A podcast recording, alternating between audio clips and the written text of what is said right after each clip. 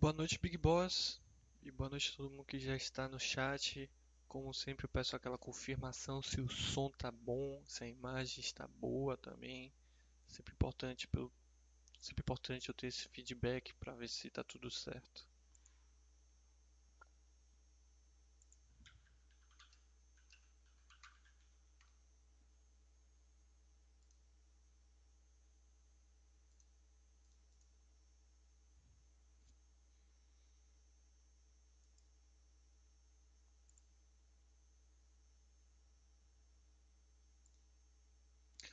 Som ok, imagem ok, tirando uma lata feia do and Hold 64 de Noel. É, pode ser até feia, mas muito importante esse, com, esse aviso aí, é, já que tem muita gente que acaba deixando e, e fazendo suas ah, operações no final do, do ano, né? E pode ser bem complicado depois resolver tanto em relação ao imposto de renda, como qualquer tipo de proble- problema que você pode ter, né? Então vamos supor que você coloca um- uma venda lá e sai errado, aí você compra mais do que você gostaria, ou então você vende mais do que gostaria, ou qualquer coisa do tipo, né? Imagine ter que resolver isso durante Natal, durante Ano Novo. Por mais que a gente esteja em pandemia e que as festas ten- tendam a, a serem mais, tendem a ser mais vazias, né? É, ainda assim, não é um momento para isso. né? Então, pessoal, ah, mais uma vez aí, boa noite aí, todo mundo que tá chegando. Como de costume, eu sempre dou esse tempinho inicial pra gente bater um papo sobre assuntos gerais. Então, se você tem alguma dúvida sobre investimentos no exterior, alguma dúvida a respeito de eh, envio de dinheiro, abertura de conta em corretora, al- alguma empresa que você queira falar sobre ou que queira ouvir algo que eu tenha comentado dela, né? Obviamente, se eu lembrar e se eu souber. Então, esse momento é justamente para isso, enquanto a gente aguarda o resto do pessoal ver que o chat começou e eles entrarem aqui também, tá? Mas já adiantando, como vocês podem ver no título, a gente vai falar um pouquinho sobre REITs, tá? Acho que já tem um certo tempo que eu não faço um chat específico sobre REITs e também é um assunto que eu vejo muita desinformação, pelo menos na minha ponto de vista, muito receio, ah, as pessoas muitas vezes confundindo como se fosse fundo imobiliário, ou então muita gente é, muito feliz, digamos assim, muito entusi- entusiasmada, achando que REIT é, é a última bolacha do, do pacote, né? Então a gente vai falar um pouquinho sobre eles, né? Pelo menos a minha opinião, né? O meu ponto de vista, a minha análise deles, para tentar desmistificar é, é, é, é, o, o- essas informações que muitas pessoas têm sobre, sobre os vídeos. O, o Veit, eu acho que é Veit ou Veit, tá dando boa noite, boa noite, Veit. O Vit, Vitor Rezegue, sempre presente também no chat, dando boa noite, falando que ontem foi o dia de comprar um S- a Stag, né? S-T-A-G, ele comprou no caso, né? É, que é um REIT industrial, se eu não me engano, não é isso?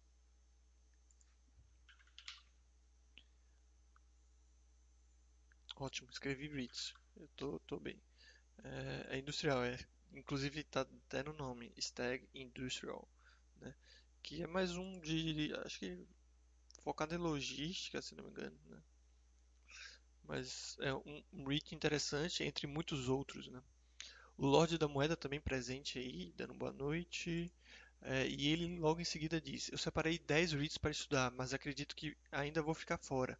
Comprei estoques por enquanto. Ah, então, Lorde, isso é uma decisão sua e não tem o porquê eu tentar mudar ou, ou tentar falar algo para é, alterar essa sua decisão. Então, você comprar REIT ou comprar qualquer outra ação, isso vai de fato da sua decisão, né? O que eu chamo atenção para não só você, mas para todos que estão ouvindo esse chat, que me acompanham, é eu particularmente acho que tem muito mais do que re- 10 REITs interessantes, né? É, claro que as opções não são tão vastas quanto as stocks, né? É, seria mentira da minha parte se eu falasse que teria, sei lá, 100 REITs interessantes para ter. Não acho que che- chegaria tanto, né? Mas uns 20 a uns 30 eu acho que tem fácil. É, essa quantidade de, de empresas, né? REITs interessantes. É, quanto a comprar um ou outro, eu, também não é uma coisa que eu vejo como excludente, né? Não é porque você vai ter stocks que você não vai ter REITs. Você pode muito bem, que é o que eu normalmente sugiro, ter uma carteira na, na, no Buster System para stocks, uma carteira para REITs e ir comprando as duas. Por, por mais que eles sejam o mesmo ativo, né? É, no caso, na sua estrutura, né? Os dois têm conselhos, tem uma estrutura acionária igual, é, é tudo igual, assim, com exceção da isenção fiscal e as, e as particularidades que os REITs têm que atender para ter essa isenção fiscal, são empresas como qualquer outra, né? Mas a gente separa justamente porque é uma empresa de um setor específico, de uma característica específica. Né? Então é só isso. Então não precisa ser excludente. Então quando você fala, vou comprei estoques por enquanto, não me diz muita coisa, porque você poderia comprar ah, os dois ativos simultaneamente, né? É, ou montar essas carteiras simultaneamente. Mas obviamente isso é uma decisão sua. O Búfalo também dando boa noite. Boa noite, Búfalo.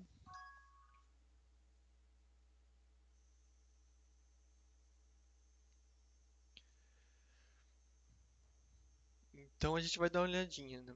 Na, nesses REITs, né? Vou dar uma passadinha aqui em algumas informações. Eu tenho uns gráficos aqui interessantes que, que talvez seja possa adicionar alguma coisa a esse debate. Né? É, mais uma vez, se você tem alguma dúvida sobre investimentos no exterior de forma geral, pode postar aí que a gente vai respondendo. E, logo, e daqui a pouco a gente começa o chat para é, o tema do chat, né? Que no caso são os REITs, os prós e contras. Né? Assim como qualquer outro ativo, os REITs têm seus problemas, têm suas desvantagens, mas também têm suas vantagens. Né? Então, é, inclusive teve um post de um usuário é, dando a entender que seria muito risco ter uma carteira predominantemente de REITs e que, que, que não sei, pelo que ele falou, aparentemente a gente estava até sugerindo algo do tipo, mas não é nada disso. É um ativo a mais, é um ativo com suas características, com suas vantagens, com suas desvantagens, que, que acredito que pode ser interessante para muita gente. O Lorde da Moeda você sugeriu duas carteiras no Buster System, não mantê-los na mesma carteira, é isso? Para facilitar os apostos? Não entendi direito. Não, quando eu disse duas carteiras, é, seria uma carteira de estoques e uma carteira de, de REITs, né? Como está separado, né? As abas são diferentes. Eu falei carteira, mas é mais tipo as abas mesmo. Aqui a gente pode abrir o, o Baster System, né? Lembrando que isso é uma carteira teste, não são minhas ações e mesmo que fosse, não seria nem um pouco inteligente é, copiá-las, né? Até porque não tenho nenhum dom de escolher boas empresas. Mas que eu diga, você tem sua carteira de stocks e você tem sua carteira de REITs. Veja que não é algo excludente, tá? Então aqui eu consigo ter facilmente, não é o caso aqui, né, porque é uma carteira de teste, mas eu consigo ter várias empresas interessantes e várias empresas interessantes aqui também. E, e no momento de aportar, eu ia comprar mês stocks, ia comprar mês REITs, Dependendo do aporte, eu poderia comprar mais de um, mais de um tipo de ativo e por aí vai.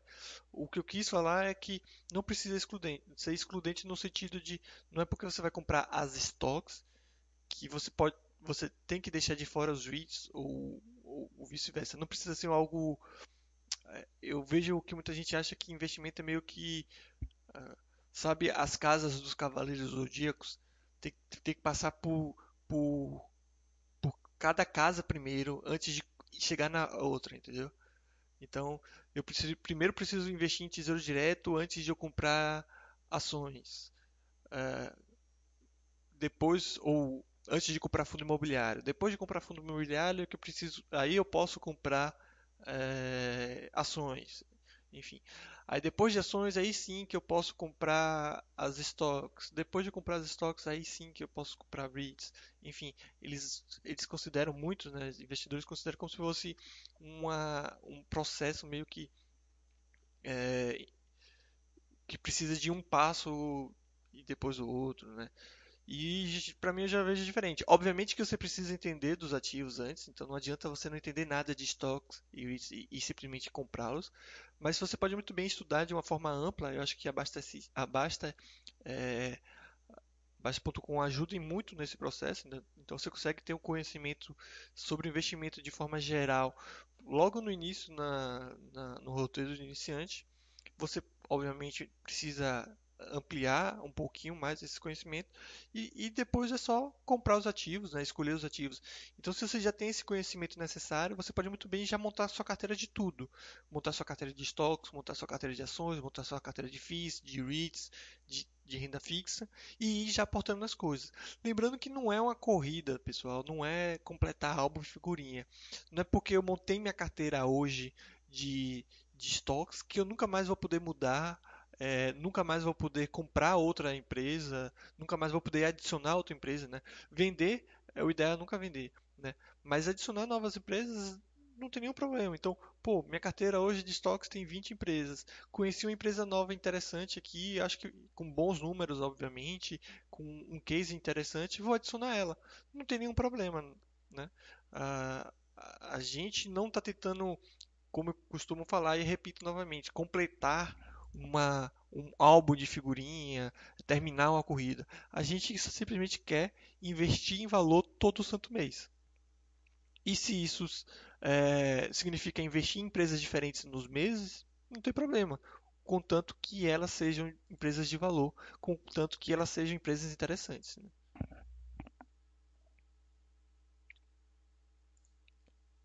Então era mais ou menos isso que eu estava falando.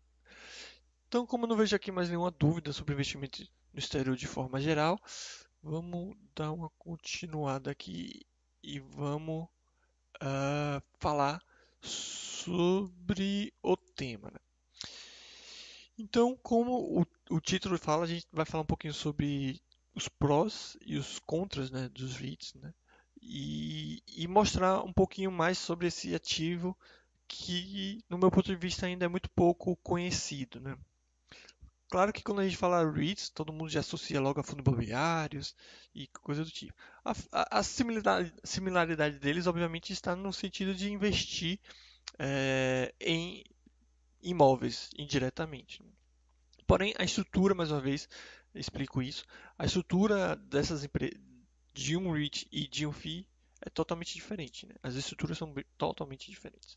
Então, no caso do FII, é simplesmente um fundo que compra imóveis e os cotistas têm participação nesses imóveis. Esse fundo ele contrata, né, os cotistas contratam um administrador para cuidar desses imóveis, simples assim. No, no, no FII, é, qualquer decisão assim de, de importância, né, é, mesmo aquelas não tão importantes, mas com uma, uma pequena importância, precisam ser votadas é, pro, pela Assembleia, né? precisa ser votada pelos cotistas. Já o REIT não, o REIT é uma empresa, então é, acho que seria muito mais fiel comparar os REITs a uma multiplan da vida do que propriamente a um fundo imobiliário. Tá? Então, assim como a multiplan, os, os REITs eles, eles são empresas como as outras qualquer. Então você tem um board, ou seja, você tem é, um conselho, você tem diretores, você tem um CEO. Então as decisões, seja compra de imóvel, venda de imóvel, são tomadas por esses, é, por esses funcionários, digamos assim. É, claro que algumas decisões precisam ser votadas, mas é mais no sentido de fazer um spin-off, fazer emissões dependendo da tipo de emissão, de novas ações. Algumas decisões assim de um, de um nível maior são decididas pelos acionistas, mas todas essas decisões operacionais são decididas, no caso, pelos funcionários do, do, dos REITs. Né? Então você vê que já nisso eles se destoam bastante. Né? Então qual é o pró, ou pelo menos os prós do, dos REITs? Né?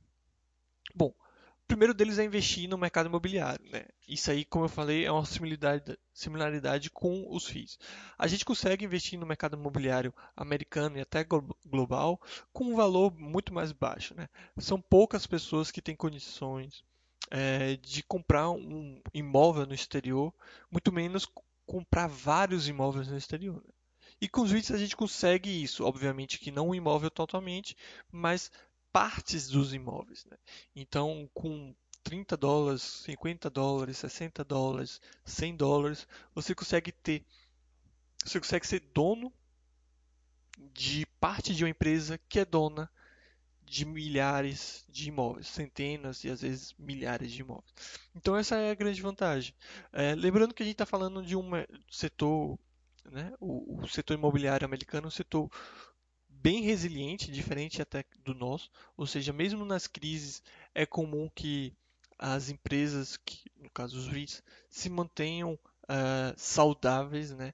A taxa de, de vacância, mesmo em situações de crise, não são tão é, as quedas não são tão relevantes quanto aqui no Brasil, né? Então eu sempre mostro aqui como exemplo. Vou mostrar mais uma vez.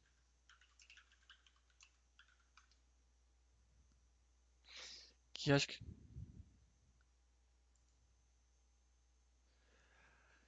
que fica evidente, né?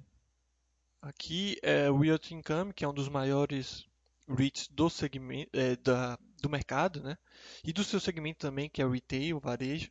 E a gente consegue ver, deixa eu ver se vocês estão com a tela interessante aqui. Tá tudo certinho, só vou aceitar esse cookie para desaparecer isso aqui para vocês. Então a gente vê aqui a taxa de ocupação desse desse REIT, né?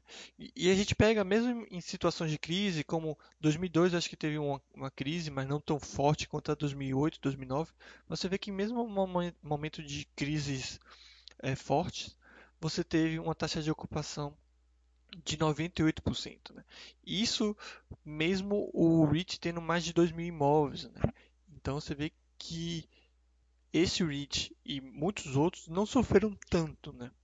É, na verdade, sofreram bem pouco no, no quesito fundamento. Né? Obviamente que as cotações caíram, isso tudo aconteceu, mas no sentido do perder inquilino não foi algo que afetou uh, esse e os outros vídeos.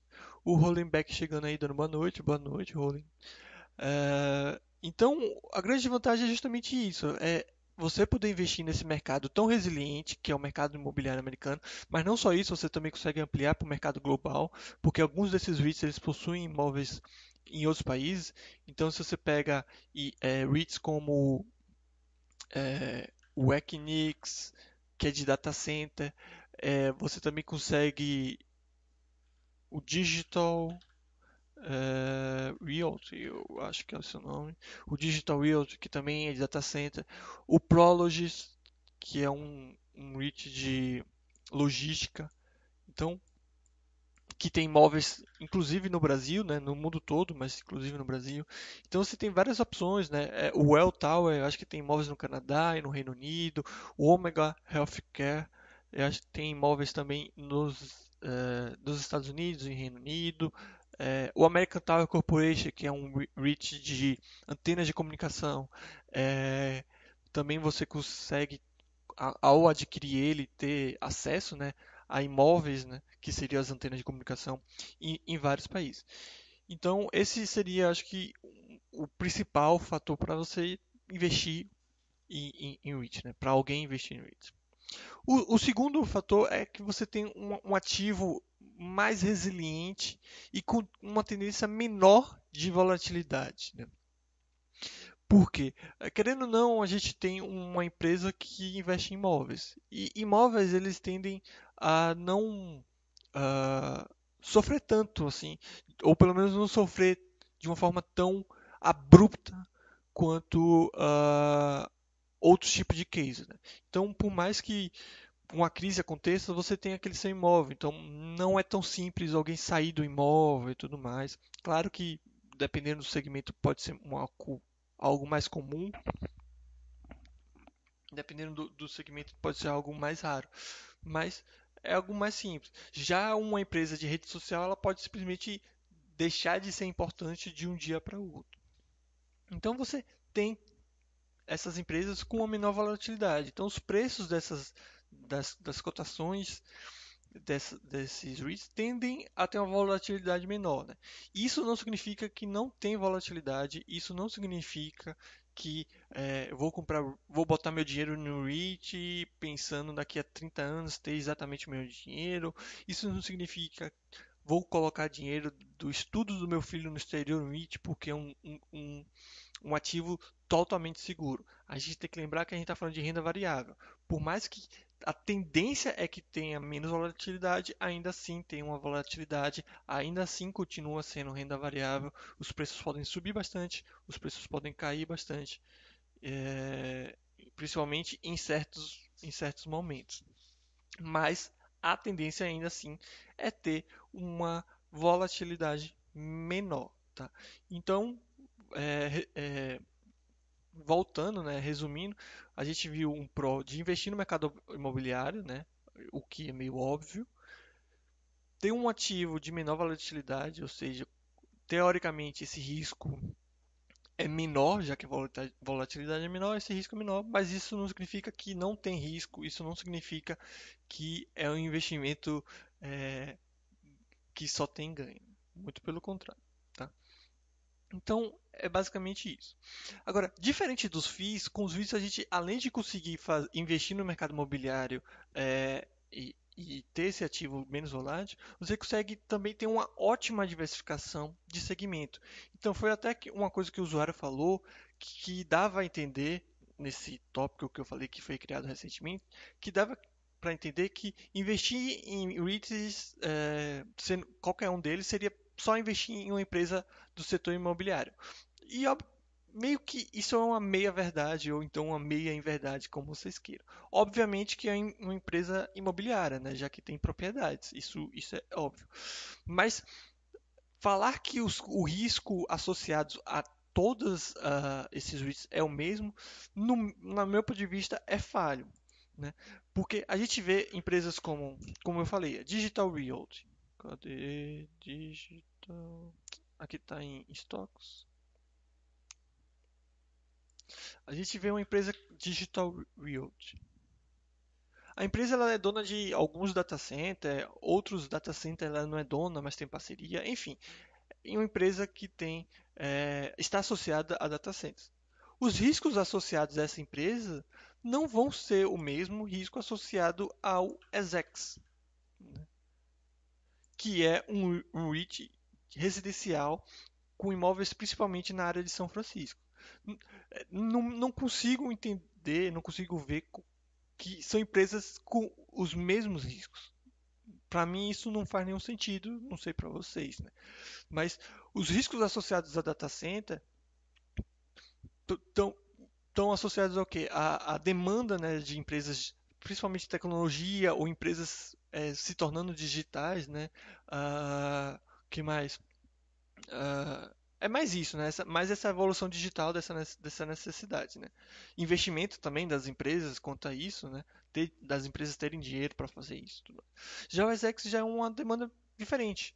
É, aí vai, vai depender da, da microeconomia da região, né? Como estão as pessoas, como as pessoas estão recebendo dinheiro, quantas pessoas estão recebendo dinheiro é, para pagar esses seus aluguéis, uh, taxa de desemprego, tudo isso vai, vai, influenciar o SX.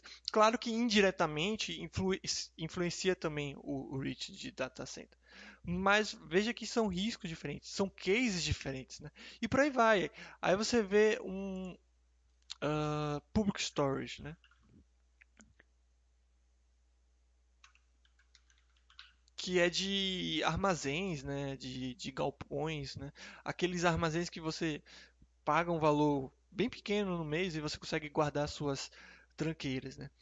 Então é outro, é um, é, também é um REIT, também é uma empresa do setor imobiliário, mas com riscos totalmente distintos.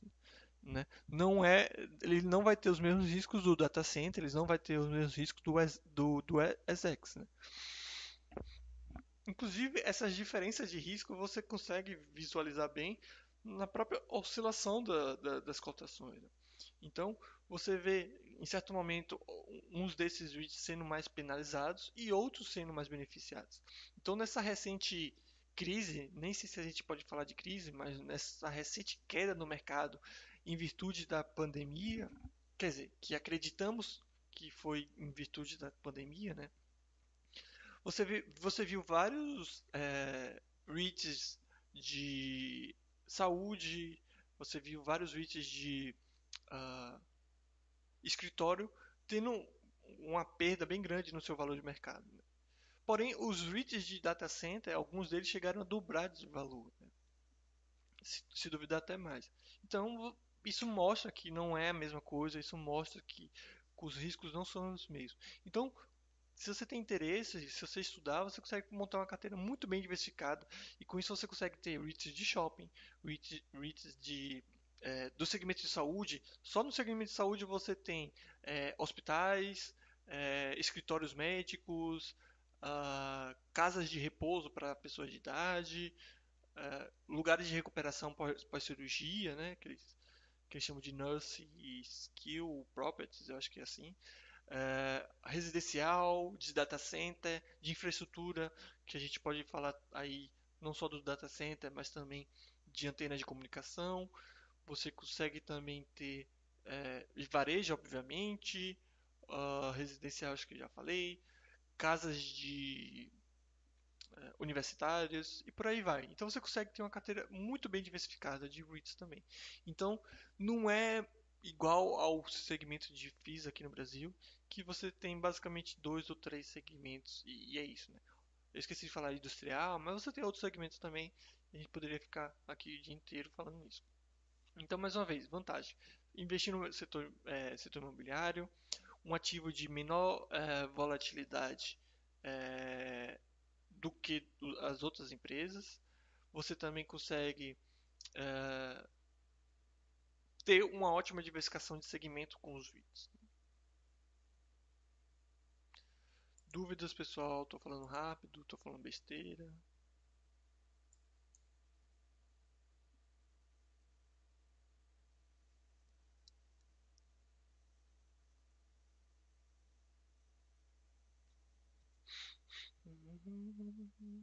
Discordam, concordam? Nenhum nem outro.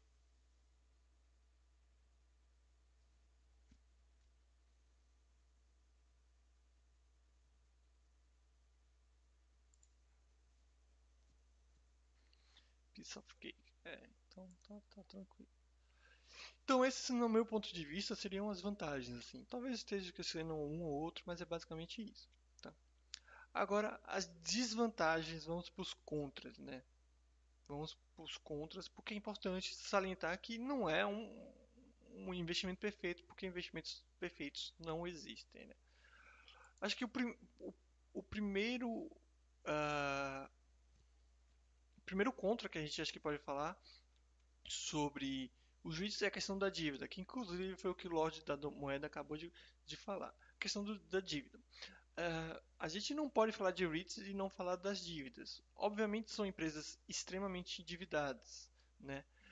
Mas o problema não é elas serem endividadas, no meu ponto de vista. Né? Elas são muito endividadas, obviamente, mas a, questão é como elas utilizam dessa dívida e por que elas têm essa dívida.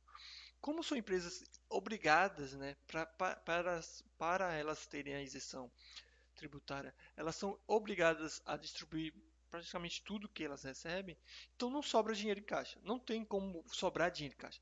Não é que elas não querem que o dinheiro sobre em caixa, é que essas empresas não têm como sobrar dinheiro em caixa. Seria a mesma coisa que eu falasse para você que você teria que gastar todo mês 90% é, por cento do seu, do seu rendimento, né, do seu ganho, e depois pedir para você que você guarde um dinheiro. Né? Então não, não tem como isso. Não tem como isso acontecer. Então é, é algo vinculado aos juízes. Né? Então, isso é necessário. E, e por que dessas dívidas? Né? Como eles não conseguem juntar dinheiro para fazer seus investimentos, para fazer as manutenções necessárias, o que, que eles precisam? Eles precisam pegar dinheiro de algum lugar. Né? Então, se o Realty Income precisa comprar um novo imóvel, ele não vai ter dinheiro. Ele vai precisar pegar dinheiro de um lugar. Então, o que, que ele vai fazer? Como uma empresa, ou seja, se fosse um, um fundo não daria para fazer isso, mas como empresa ele consegue fazer uma dívida. Então ele pega dinheiro emprestado do banco e compra um imóvel. Às vezes ele também pode emitir novas ações e também pegar um dinheiro e comprar esse novo imóvel. Isso, apesar de ser necessário, apesar de estar associado aos juízes, apesar de fazer parte do case, isso não retira o risco que eles possuem. Tá? Então, sim, os REITs precisam fazer dívida, sim, os REITs precisam emitir novas ações, mas isso não significa que eles não deixarão de ser mais arriscados por isso. Eles são arriscados, sim. Então, cabe ao investidor aceitar. Você não pode ter um, um investimento menos, é, é, menos, é, menos volátil, né? com uma, certa, uma maior segurança no sentido de, de valor de preço de ação e, e, e ainda pedir que seja menos arriscado né? no sentido de fundamentos. Né? Então você não consegue ter tudo em um investimento só. A mesma coisa, eu quero uma ação de uma empresa de, de, de óleo e gás que não seja cíclica. Ou então eu quero uma empresa de, de luz e energia que não tenha dívidas. Não tem como ter isso. Só que cada um desses cada um desses é, desses ativos vai ter uma vantagem, né? Então, por exemplo, a empresa de energia ela tem muita dívida, mas também ela tem uma receita meio que pré, pré, é, pré-determinada e, e, meio que previsível. Assim, assim como os REITs também têm uma receita meio que previsível. Tá? Uh, as empresas de petróleo elas são bem cíclicas, mas em momentos de, de alta, ela, ela consegue ter retornos maiores do que outras empresas. Então, é isso que as pessoas têm que entender. Né? Eu acho que, às vezes eu vejo os investidores, né, os usuários da, do, do site, querendo basicamente tudo. Então eu quero um investimento que tenha imóveis, que não tenha dívida, que não faça nada. Então não existe, não existe isso, tá? Então sim, eles têm esse risco associado a dívidas e, e isso é um contra, tá? Mas mais uma vez, isso faz parte do case. E outra coisa, você pode diversificar bem. E, e é isso que eu falo. Se eu tiver 20 REITs, se um deles for, for pro Beleléu por causa da dívida, perdi muito pouco do meu dinheiro. Inclusive tem casos de REITs que, que, que se deram mal, né? É, o próprio Prology, acho que ele meio que se deu mal na época de 2008, mas ele reverteu o caso e, e, e vem vindo muito bem. Mas tem, teve outra que eu acho que é o Growth alguma coisa, que inclusive existe hoje. Deixa eu ver se eu acho aqui o nome.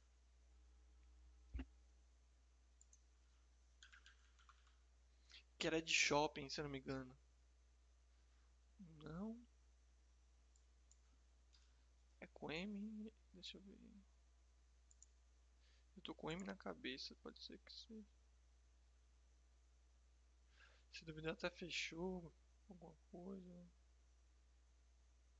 É, eu não vou, eu não vou lembrar de cabeça, mas teve um de shopping também que se deu mal.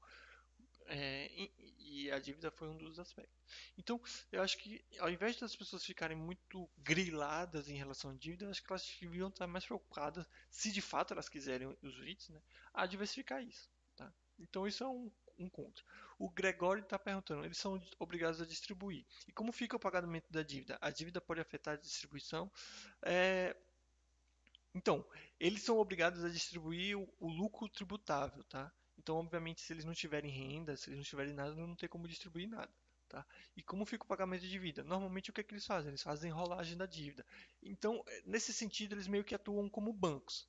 Por exemplo, o banco tem dinheiro? Não, o banco tem o seu dinheiro. O que, que o banco faz para pagar os seus juros do seu, da sua poupança?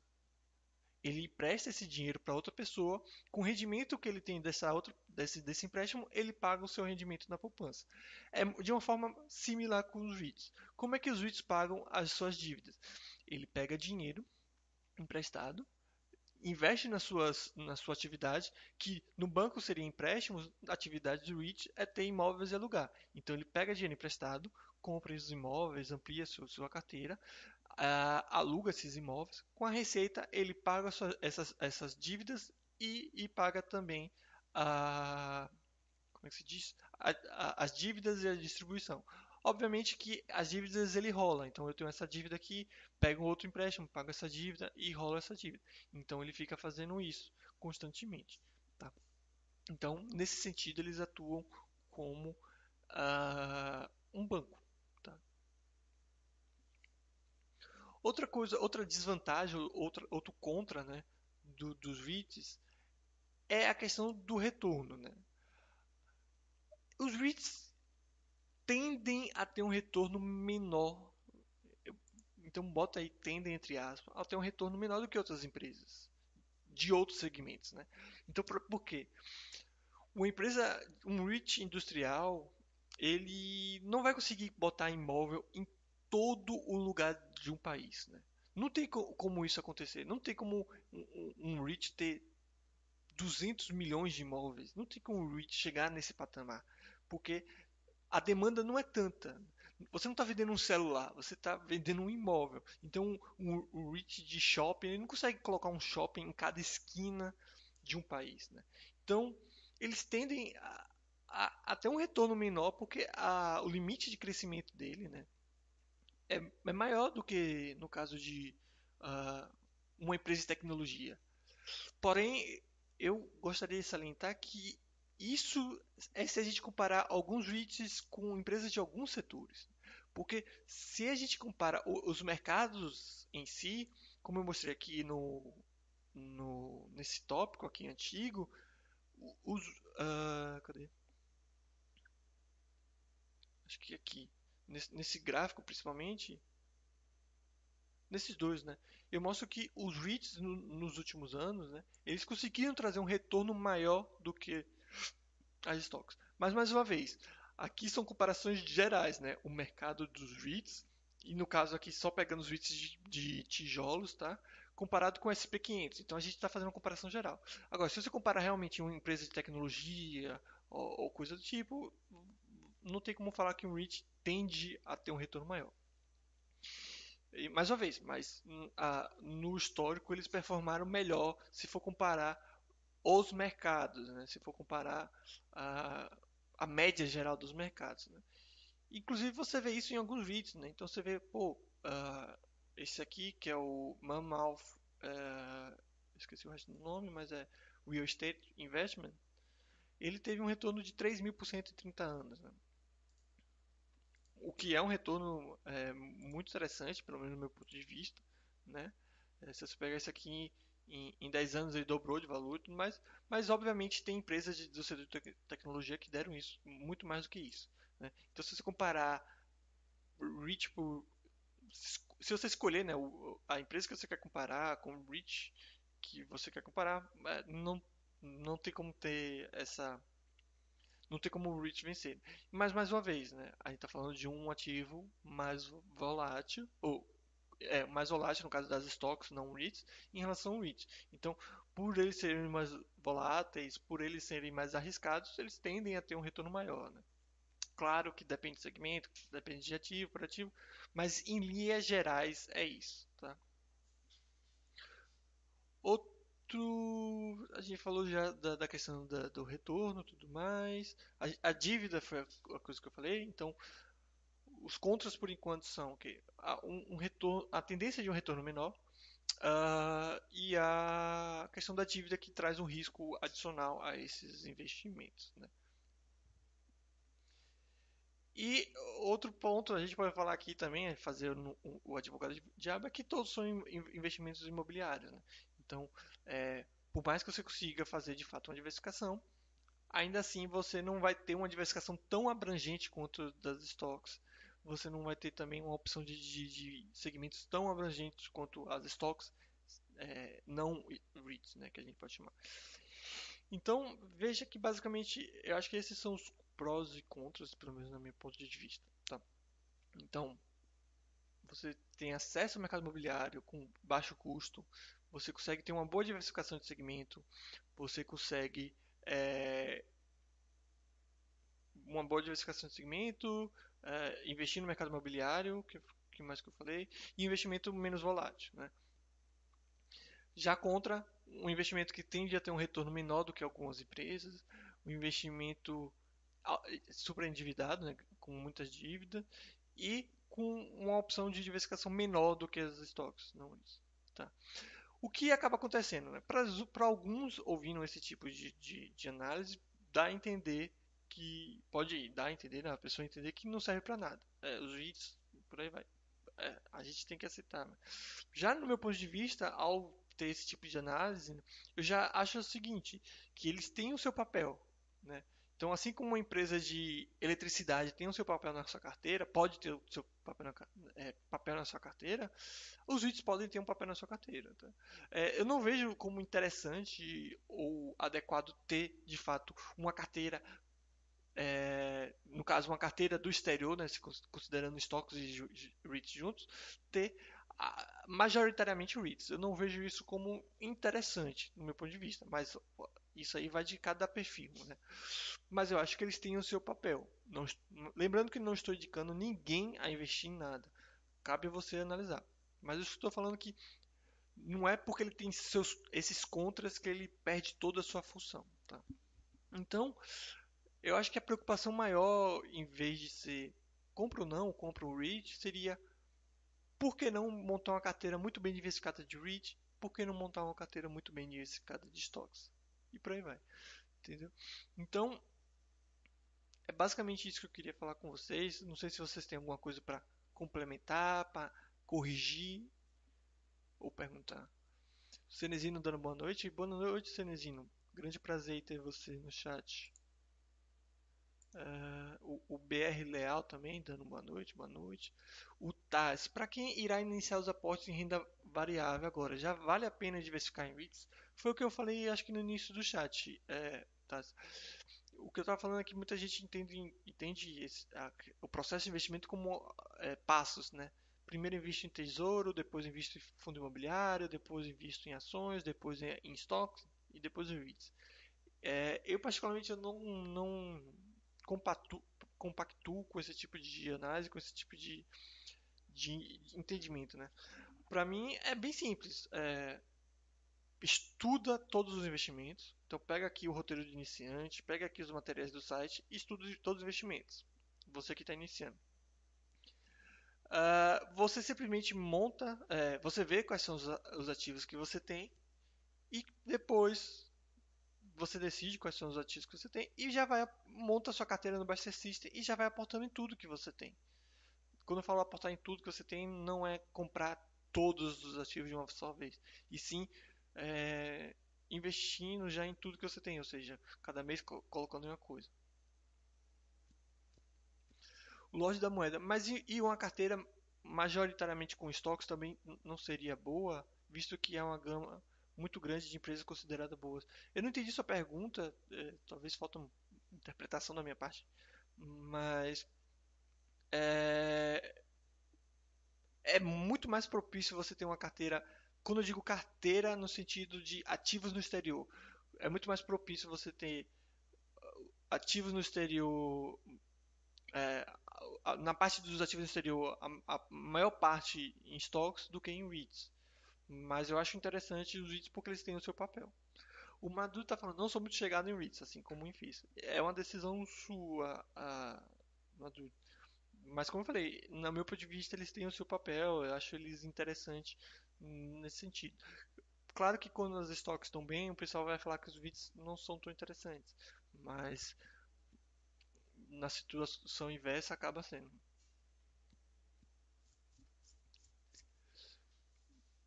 Você disse que não era legal só ter, ter só REITs, mas se tiver só estoques, eu não vejo problema ter só estoques. Como eu falei, o, ninguém precisa ter REITs. Assim como não precisa ter estoques, obviamente. Mas é, acho não sei se a palavra seria interessante, mas acho mais viável ter uma carteira só de estoques do que só ter uma carteira de REITs. Ainda mais dependendo da porcentagem, porque como eu falei, as opções de REITs não são tão grandes quanto os estoques. Então se você decidir colocar 20% é, em, em, em, uma carteira no exterior e, e, toda a sua carteira em REITs, provavelmente você vai ter 20 REITs e 1%, 1, 1 para cada REIT. Né? O que é uma taxa, um, um percentual baixo, mas acho que você consegue uma diversificação ainda maior. Mas o que eu estou tentando dizer, lógico, da moeda, é que não precisa ser excludente, entendeu? Então, o fato, você não precisa ter só uma carteira só de estoques, assim como você não precisa ter uma carteira só de REITs. É, então, você consegue ter os dois. O que eu estou falando é que é mais viável ter uma carteira só de estoques do que só ter uma carteira só de REITs. Viável no sentido de uma diversificação boa, várias opções, é, diminuir o risco e por aí vai. Só isso.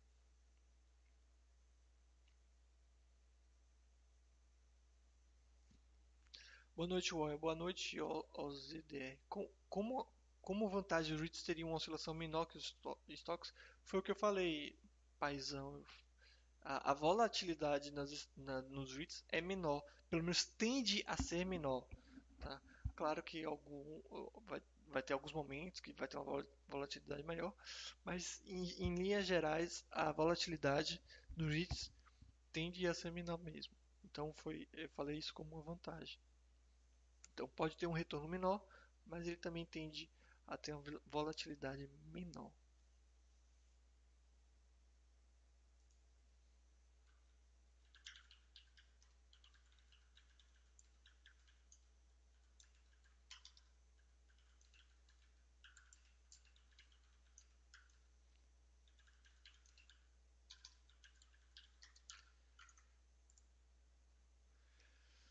Beleza, pessoal? Uh, mais alguma dúvida?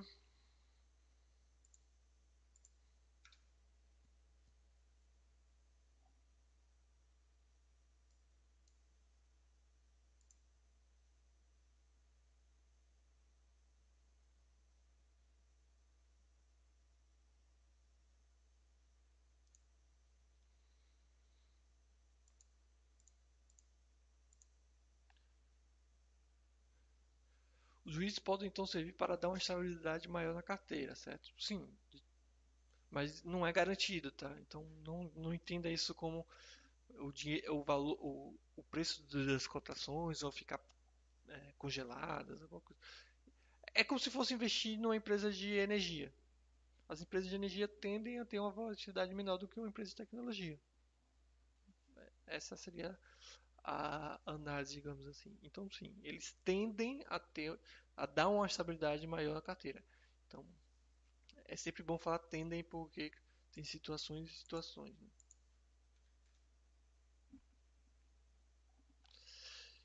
E por isso que é muito comum eles deixarem, eles não serem interessantes para muita gente, porque como eles tendem a ter uma menor volatilidade, isso é tanto para cima quanto para baixo, né? Então, quando o mercado está subindo, muitas pessoas olham os REITs e falam, ah, isso porque normalmente seguem a cotação, o pessoal fica acompanhando.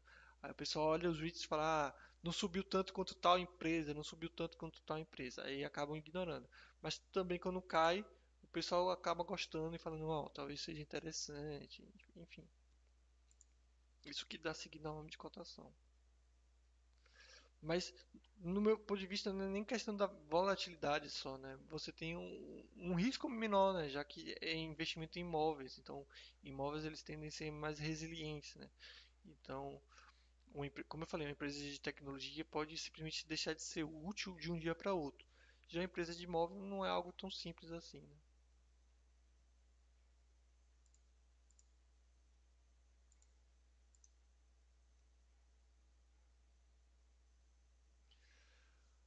Boa noite, Bart, Pimenta, o paizão. No campo do, de futebol do milho, então os vídeos ficariam mais na defesa. É, eu não sei que campo de futebol é esse, né?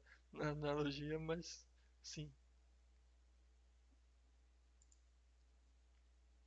Mas é aquele negócio, em, em todo time a defesa tem um papel, né? E tem uma importância, né?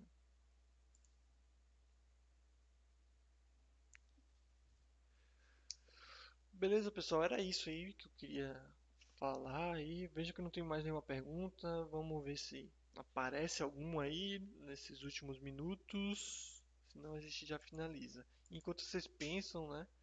Se tem dúvidas ou não. Aqueles que, que têm mais têm interesse né, em, em, ler mais sobre os REITs, ler mais sobre investimentos de, de forma geral, eu sugiro baixar o livro, né, Investidor Global, que é gratuito para assinante. É, também quem não for assinante consegue baixar, consegue comprar na Amazon, né? Acho que é 7 reais, alguma coisa assim. É, também tem vários conteúdos aqui na área de investimento exterior que pode ajudar você a entender melhor os REITs, né? Tem, tem tópicos, é, no livro eu falo, tem outros vídeos também que eu reforço isso. Enfim, então eu convido aqueles que queiram a, a dar uma olhadinha. Cheguei só agora, não sei se foi abordado. Existe alguma vantagem tributária para o seu REITs? É, tributária em relação ao investidor ou tributária em relação à empresa? Em relação ao investidor, É, eu acho que para o americano tem, se eu não estiver enganado. Eu acho que para o investidor americano, eu acho que tem um certo vantagem na questão da distribuição dos dividendos. Não, não, não, não. Eu acho que eles são tributados também nos dividendos dos REITs, sim, porque a isenção é, de, é como empresa. Tá? Então, a, a, isenção que você tem, a vantagem tributária que você tem é como empresa. Então, a empresa ela não paga impostos é, no recebimento dos aluguéis. Sabe? Então, no, por exemplo, nas stocks, as empresas, além de pagarem impostos no, nos seus rendimentos, os investidores também pagam impostos é, nos dividendos, né? Claro que nos Estados Unidos tem outra regra, mas para a gente a gente paga de qualquer jeito.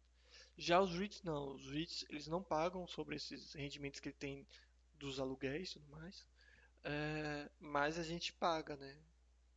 Então eles são taxados.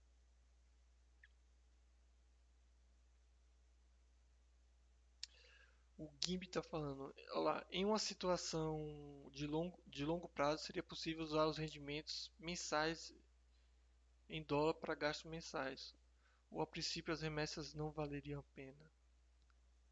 Uma renda mensal em moedas mais fortes seria interessante. Então, mas é, é que você está considerando como se dividendo fosse um, um ganho, e dividendo não é um ganho.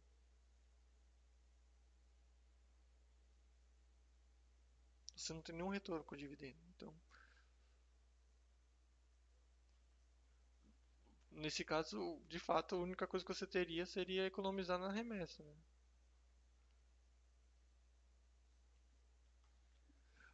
Mas não, não, esse negócio de ter um fluxo de caixa pode soar interessante, mas não é um ganho, tá? É um fluxo de caixa, mas não é um ganho. Você não está ganhando dinheiro com os dividendos que os, os FIIs pagam ele, assim como nas estoques, os dividendos são, são ajustados do preço da ação. Então, não sei se você entendi o que você quis dizer. Então, se você pegar esses rendimentos e você gastar, você basicamente está gastando seu patrimônio, você não está ganhando nada. Para você ganhar, o preço da ação tinha que voltar. Só tem ganho no mercado de ação com o aumento da cotação. Não existe outra forma de ganhar de, de ganhar dinheiro na, no mercado de ação sem o aumento da cotação. A questão que, o que acontece é que as pessoas não entendem, mas acaba tendo uh, o aumento da cotação e as pessoas não vê, não percebem, né? Então, vou mostrar aqui para vocês mais ou menos o que acontece. Vamos supor que o preço da ação está é, o preço da ação está 40 reais. A empresa ela paga 10, 1 real em dividendos, né? Sei lá, 1 real em dividendos. Né? Então a gente bota menos 1.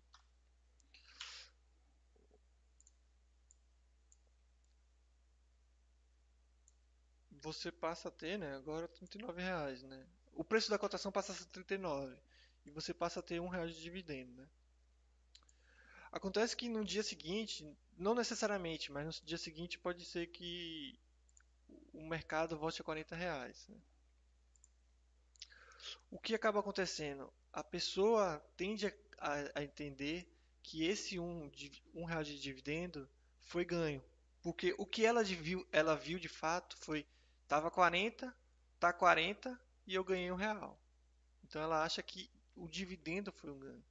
Mas na verdade, o que foi o ganho foi o aumento da cotação, de 39 para 40. Tá? Isso aqui não foi o ganho.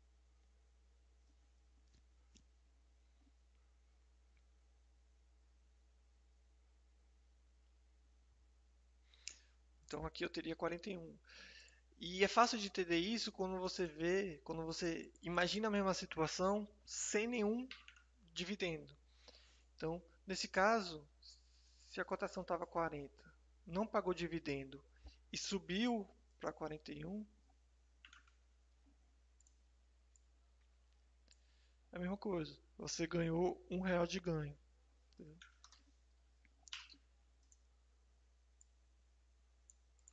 Então, o dividendo ele nunca é ganho, nunca, nunca, nunca, nunca ganho, nunca ganho. Se, se fosse assim, seria como o Basta falou, era só pagar dividendo todo santo dia que as pessoas ficariam ricas, e não é assim que funciona.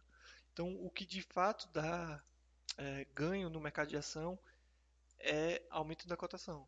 A questão é que, mais uma vez, as pessoas não percebem. Por isso que eu falo, a pessoa compra a 40, vê dois anos depois a, a, a 40 e, e, e, obviamente com os dividendos ela acha que ganhou. Só que e ela entende aqui, se ela vê 40 e depois ela vê 40, ela entende que não teve oscilação no mercado. Ela acha que o mercado ficou de lado. Mas na verdade teve oscilação. Porque como teve os dividendos, o preço caiu para 39 e depois subiu para 40. Entendeu? É isso que o pessoal não entende, não consegue entender, pelo menos a maioria das pessoas. Sempre que tem ganho, tem aumento da cotação. Sempre, sempre, sempre, sempre. A questão é que você não percebe, você não observa, às vezes você não nota. Então, a cotação estava 40 e depois você viu para 40 e teve dividendo, teve aumento na cotação, porque teve o pagamento do dividendo, a cotação caiu para 39, na verdade não caiu, foi ajustado para 39 e depois teve ganho.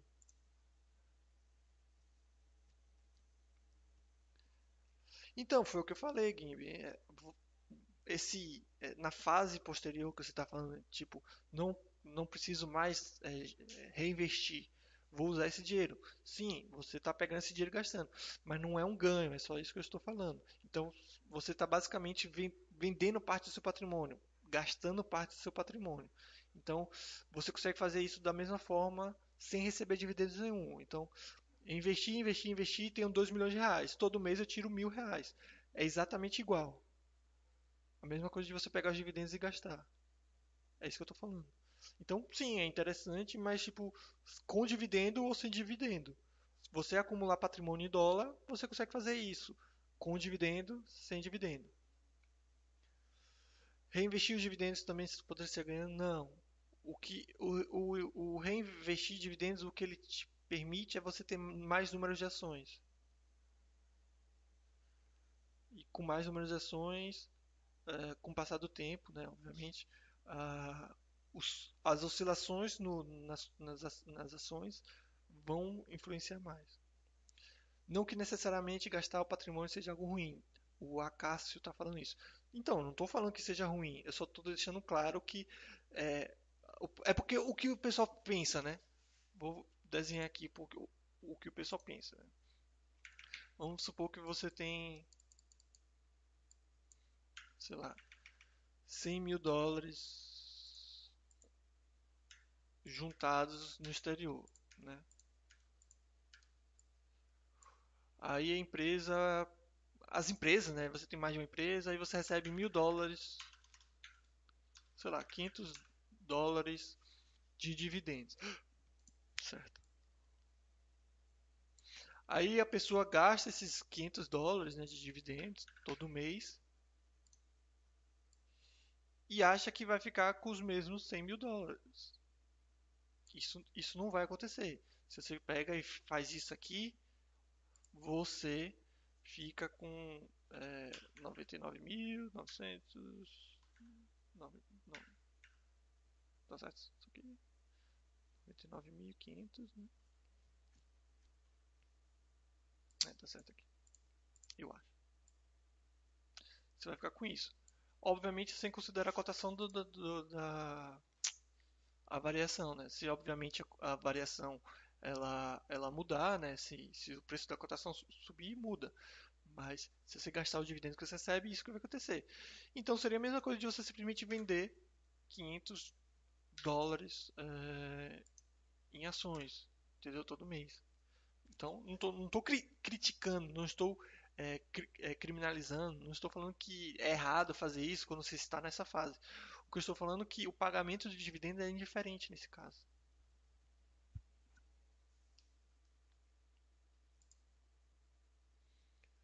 Mas de fato, pode ser uma vantagem para você não ter que fazer remessa. Beleza. Mas não passa muito disso. É que o pessoal acaba entendendo que como se, tipo, o patrimônio em si não é uma alternativa de renda. Foi o que tipo, o, Game, o Gimby falou aqui. Em dado momento da vida, tipo, a aposentadoria seria uma alternativa de renda. Na verdade, a renda é o dinheiro acumulado. Tipo, o, aquele dinheiro que é só alternativa de renda, entendeu? Então, com 100 mil em ações, eu consigo tirar dinheiro é, vendendo ou, ou, recebendo dividendos. É do mesmo jeito. O, o, as duas ações vão ser similares. Eu vou tirar parte desse meu capital, entendeu? Agora, renda a renda de ganho é só se a cotação subir e isso aqui for para, sei lá, é, 101 mil, entendeu? Aí você ganha dinheiro. Então, ganhar dinheiro no mercado de ação é só com o aumento da cotação. O Akash está falando que queria agradecer, consegui abrir conta na Meditate com fato que está muito bem detalhado. Foi muito bom. Eu que agradeço aí pela, pelo feedback. Enfim, pessoal, já tô, já passei uh, do tempo aqui. Se alguma dúvida não ficou respondida, se alguma coisa não ficou é, bem elucidada, é só é só colocar no, no, fórum que a gente tenta responder, beleza? O Big Boy está falando muito boa a ilustração dos dividendos. Ah, valeu. O que eu sugiro para aqueles que tenham dúvida foi o que eu falei aqui, né? É, pegue a mesma situação e considere como se não tivesse o pagamento, né? Então, foi o que eu falei. Sempre, se a ação tá 10 e ela paga 1 de dividendo, e volta a 10. É, é, o importante é você fazer o seguinte, o passo a passo. Né? Então, que acontece? Se ela pagou 10, ela valia 10 e pagou um dividendo, ela vai para 9, necessariamente. Não tem jeito, ela vai para 9. Então, para ela voltar para 10, ela teve que aumentar a cotação. Não tem outra forma. Não tem outra forma. Tá? Aí, o, o, qual é o pulo do reinvestimento dos dividendos? Porque com esse 1 você compra, consegue comprar mais, ação, mais ações, né?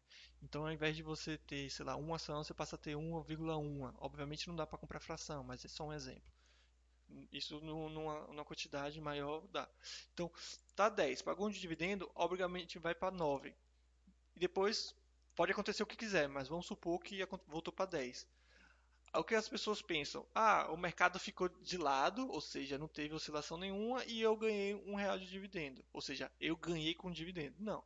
Na verdade, você não ganhou nada com dividendo e o mercado que subiu de 9 para 10. Então você ganhou um real. Tá? Então você pega esse mesmo exemplo e considera como se não tivesse tido é, dividendos. Dá no mesmo. Então você, a ação estava 10 e subiu para 11. É exatamente a mesma situação.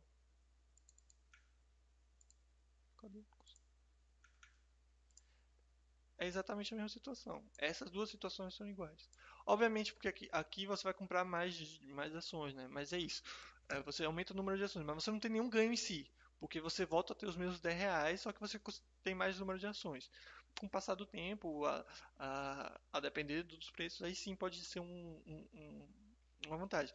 Porque se você não. A questão não é que não é nenhuma grande vantagem você reinvestir. O que é uma grande desvantagem é você não reinvestir. Porque se você pega esse dinheiro, esse 1 um, um, um de dividendo e simplesmente não, não paga, você passou a ter 9 de, de patrimônio naquela empresa, em vez de 10. Tá? Então, o dividendo, você meio que precisa reinvestir para você ficar na mesma situação. Se você não reinvestir, você fica em uma situação pior. Então, por isso que você vê aqueles gráficos que com reinvestimento dos dividendos você ganha mais. Óbvio, porque se você não reinveste, meio que você ficou tirando um pouquinho todo mês. Tirou um pouquinho do patrimônio. Então, eu tinha 10 investido na empresa. A empresa pagou um de dividendo. Aí eu fui lá e gastei. Agora eu tenho 9 investido nessa empresa. Então, eu diminuí o valor que eu tenho aportado nessa empresa. Tá? Então, é, é simples. E quando você entende isso, você vê que dividendos não serve de nada, não, não tem nenhum fator de importância.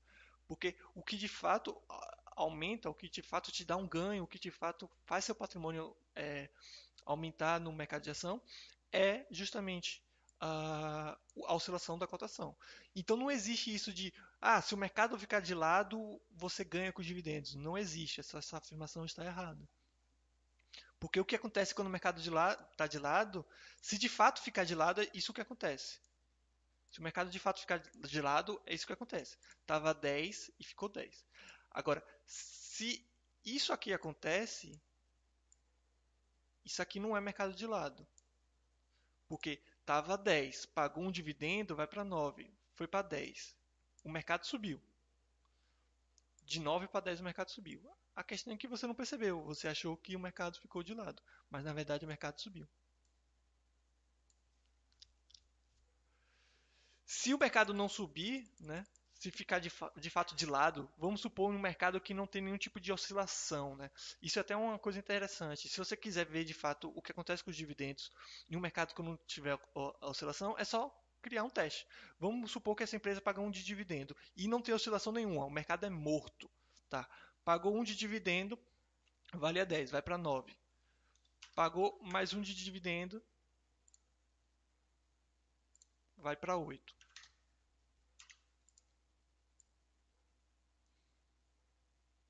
e por aí vai, né? Pagou mais um de dividendo, vai para 7. Isso acontece no mercado morto, digamos assim, se não tivesse oscilação nenhuma. Então veja que dividendo, o dividendo não, ganha, não te dá nada. Então, aqui, ó, eu tinha 10 reais aplicado, passo a ter 9 reais e 1, 1 real de dividendo. Passo a ter 8 reais e 2 reais de dividendo. Então, não tem ganho nenhum. Se não tiver oscilação do mercado, não tem ganho nenhum. Então, não existe isso, ah, no mercado de lado e pagando dividendos você ganha. Não, não tem ganho. Você precisa que o mercado reaja, o mercado tenha algum tipo de, de oscilação para você ter um ganho. Então, para você ganhar, você precisa que esse 9 volte para o 10. Se o 9 voltar para o 10, aí você tem um ganho.